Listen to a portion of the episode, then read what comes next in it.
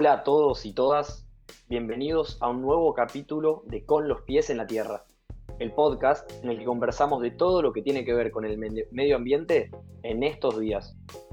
Como en cada capítulo, nos encontramos quien les habla, Felipe, junto con Inés y Julieta. Hoy vamos a hablar acerca de los interminables incendios que vienen azotando a la Patagonia Argentina desde la primera semana de marzo.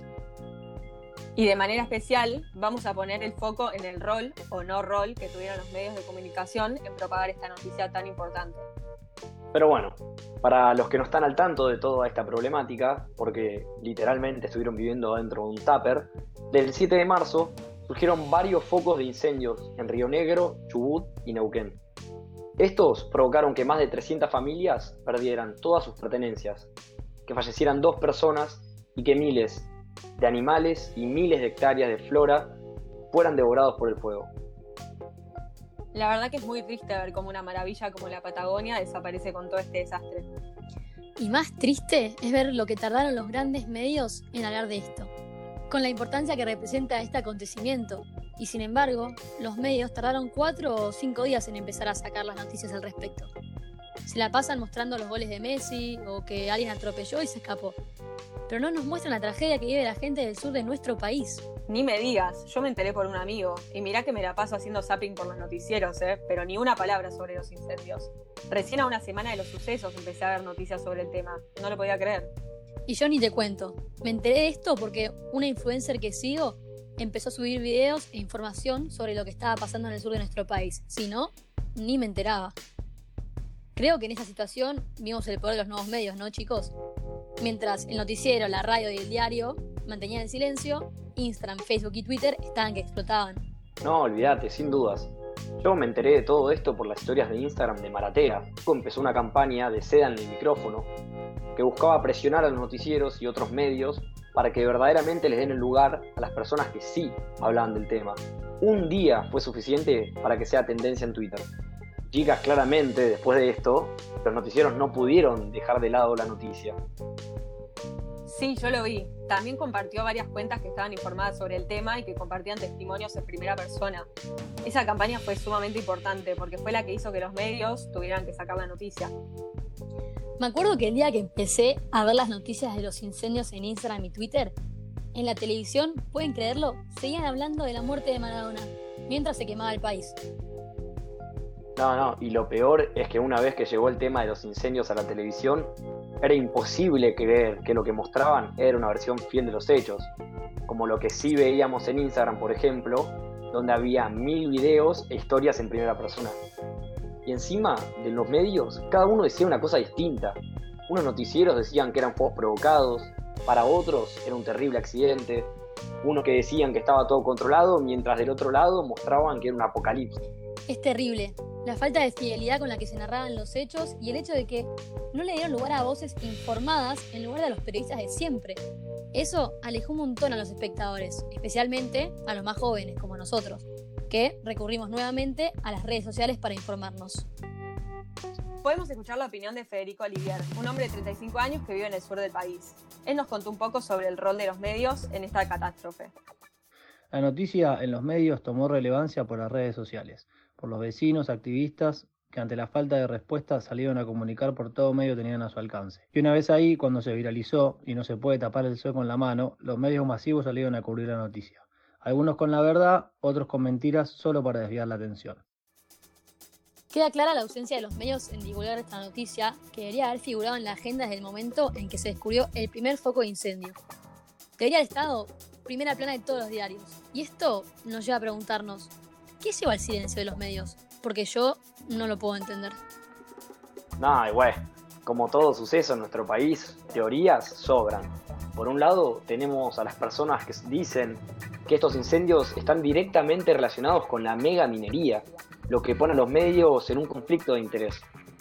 Lo que es de 2003, que Chubut tiene una ley provincial que prohíbe la mega minería a cielo abierto, y desde entonces la presión por parte de la industria minera crece.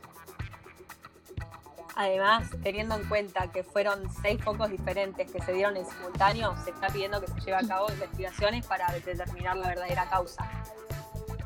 Bueno, y entre tantas cosas malas, Lo bueno es que existen varias cuentas dedicadas a la causa, entre ellas la cuenta Soy Ecofriendly, que cuenta en primera persona las consecuencias de los incendios y denuncian que los medios de comunicación no se involucraron en un principio y puede ser por posibles conflictos de intereses. Sí, igual sea cual sea la causa, los medios fallaron en comunicar la noticia. Esto nos hace cuestionar un poco hasta qué punto los medios de comunicación hegemónicos continúan representando fielmente la realidad. Sí, y hasta qué punto las redes sociales no están empezando a reemplazarlos. Bueno, como dije antes, algo bueno se puede destacar.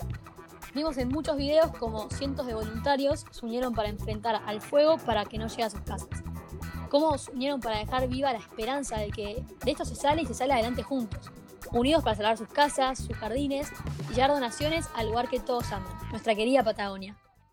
Lo que generó mayor movimiento de cosas, digamos, fue, fue la gente. La gente acá se empezó a organizar eh, y empezaron a armar páginas de Instagram, eh, empezaron a reclutar cosas, pero fue, fue más que nada boca en boca y de la gente que está acá, amigos del sur, gente que es de allá, muy, muy de abajo, muy entre nosotros este, y con poco apoyo de, Estado, de medios de comunicación y eso que hay gente que, está, relacionada con eso, gente del entorno que también está relacionada con eso, pero se ve que no vende demasiado. Sí, piel de gallina. Nada más que decir, quedó clarísimo. O sea, y como vos decías, Inesita, gente que está, gente que se une y que con lo que puede va y enfrenta este terrible momento. ¿Cuánto más tienen que hacer para que alguien los escuche y les dé ayuda? Y esperemos que no mucho. Y otra cosa que también me alegra es ver cómo los jóvenes nos levantamos con este tema. Ya estaba medio cansado de que se nos acuse de que somos una generación cómoda, una generación que no se involucra, que solo se mira a sí misma y que no sale de lo que es bueno para cada uno.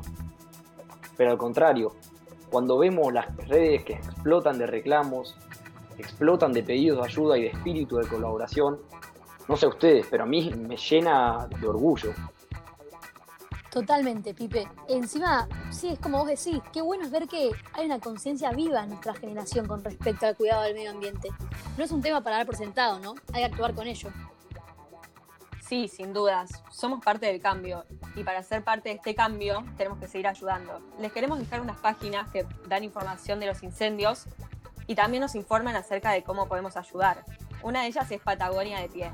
Se autoperciben como sureños en Cava y son autoconvocados para los incendios.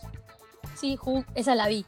Y otra que vi es una que se llama Defensa del Bosque, que también son autoconvocados, pero ellos son de la comarca andina.